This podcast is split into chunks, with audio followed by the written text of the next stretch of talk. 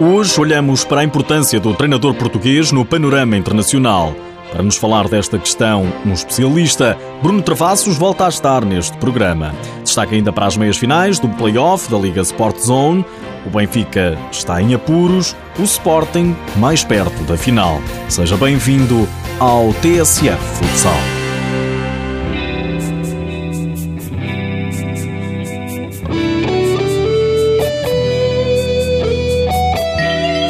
Hoje em dia olhamos para o futebol e não admira vermos tantos treinadores portugueses, uns lá fora, outros cá dentro, a atingirem o sucesso.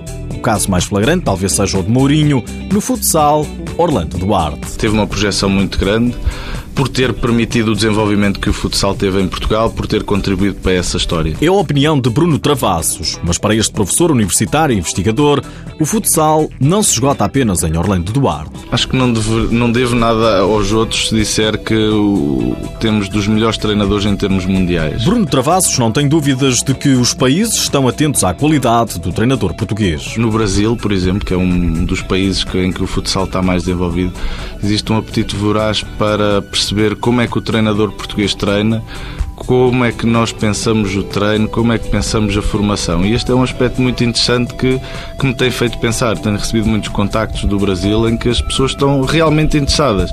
E se no Brasil isto acontece, com certeza que, temos qualidade e o nosso trabalho é reconhecido lá fora. E não é por acaso, não só no futebol, mas também no futsal, que Portugal tem treinadores espalhados um pouco por todo o mundo. Temos o caso do Orlando Duarte, que está no estrangeiro, que está a disputar uma das finais uh, do país em que se encontra temos uh, portugueses no Kuwait, temos portugueses no Qatar com bons resultados, temos no Kuwait inclusivamente portugueses na seleção nacional, no Qatar temos portugueses, tivemos recentemente portugueses na Rússia com resultados interessantes, portanto estamos a falar das melhores, de algumas das melhores ligas mundiais. E não só no futsal masculino, mas também nas senhoras. Temos casos de treinadores portugueses a, eh, a liderar equipas de futsal feminino em Itália com excelentes resultados. Temos portugueses em Itália a comandar equipas eh, masculinas.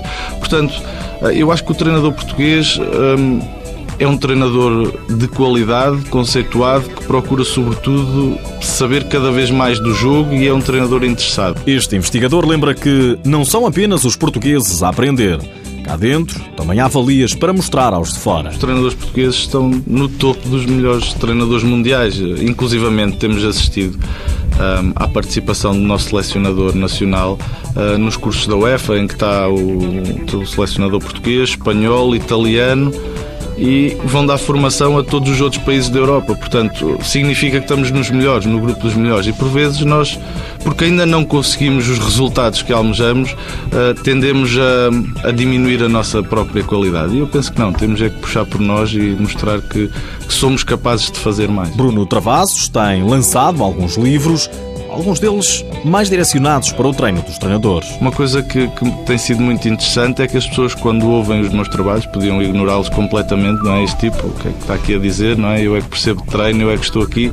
E as pessoas não, vêm falar comigo, querem saber mais sobre o, o que é que eu estou a fazer, que fazem-me perguntas sobre o que é que eu acho sobre o jogo, sobre o, como é que acham que podem melhorar determinados aspectos. Portanto, isto mostra que o treinador português está preparado para os desafios e quer melhorar constantemente. A abertura, é? a abertura para melhorar, a abertura para o diálogo, para a partida.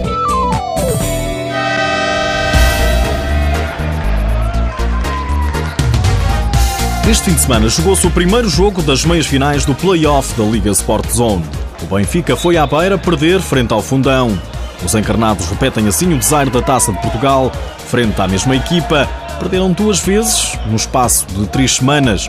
Ontem, o treinador das Águias, João Freitas Pinto, disse que perdeu a melhor equipa. Principalmente a segunda parte foi um massacre. Um autêntico Há mérito massacre. do Benfica ou mais mérito do falhámos, falhámos muitos gols, mas o, o Ontem também teve bem. Agora, não podemos é falhar tanto como falhámos. Produzimos um, um jogo com muitas oportunidades. Só para ver, em termos estatísticos, só na segunda parte foi uma diferença de 20 remates para 3 o melhor, o melhor perdeu. O pavilhão completamente cheio, o Fundão venceu o Benfica por 2-1. A RTP, o treinador dos Serranos, Joel Rocha, diz que está preparado para que no segundo jogo em Lisboa o Fundão volte a fazer história. Se nós continuarmos a ser rigorosos no dia a dia, isto ao fim de semana pode acontecer. Agora, preparados para as dificuldades, conscientes das capacidades que temos para as superar. E para a semana vamos a Lisboa com o mesmo intuito, conscientes das nossas capacidades, daquilo que temos para fazer, mas também conscientes das dificuldades que vamos encontrar na luz. Conscientes que podem voltar a fazer história ou impedir, por exemplo, a eventual final Benfica Sporting, que nunca aconteceu no futsal português. O Fundão não quer evitar nada, o Fundão quer ser igual a si próprio, melhorar e crescer todos os dias. Na outra meia-final, o Sporting foi ao Minho vencer o Braga. Mas a tarefa dos Leões esteve longe de ser fácil. Foram necessários os penaltis para se encontrar um vencedor. No tempo regulamentar, empate a três bolas. No prolongamento, mais um gol para cada equipa. 4-4, resultado final. Na lotaria dos penaltis, o guarda-redes João Benedito foi determinante para a vitória leonina. Paulo Tavares, treinador do Braga, diz que a equipa do Minho merecia mais. Sabemos que o Sporting é melhor, não, temos dúvidas disso, mas também tínhamos a noção de que em casa uh, podíamos criar grandes complicações ao Sporting e isso aconteceu. O Braga OM provou a esta gente que trabalha bem e que merecia ir no mínimo ao terceiro jogo. Não, não merecemos ser derrotados neste jogo. Apesar que o Sporting também fez para ganhar, não vou esconder. Uh, há estado parabéns o futsal porque um, três grandes equipes. A arbitragem esteve bem, o Braga OM esteve bem, o Sporting esteve bem. Uh, para quem aqui veio assistir ao jogo, assistiu ao jogo espetáculo. Também a AOM-TV, no Dias valorizou o espetáculo. As duas equipas mereciam a vitória. Permite-me só dizer que foi um excelente espetáculo. Foi um grande jogo de futsal. Talvez dos melhores que, que, que já se fez em, em, esta época. Acho que tanto o Braga como, como o Sporting estão de parabéns pelo excelente espetáculo que proporcionaram às pessoas que aqui vieram. Quando é, quando é assim é bonito. Uh, não houve casos, não houve nada, houve um excelente espetáculo. Toda a gente que, que, que, que veio desfrutou de, de, do jogo. Uh, acho que era, qualquer um que não ganhasse hoje era uma injustiça enorme. No próximo fim de semana joga-se o segundo jogo das meias finais do play-off. É vez agora do Sporting e do Benfica jogarem em casa. Os jogos estão marcados para sábado. Chegou! Campeão chegou! Campeão chegou! Nos últimos dias ficamos a saber que o Burinhosa, é assim que se chama, viveu no sábado o momento mais alto da sua história. Esta equipa de Alcobaça foi aos Açores carimbar a subida ao principal escalão do futsal português. À chegada ao aeroporto da Portela, o ambiente era de fazer abrir a boca a qualquer adepto de um clube de topo.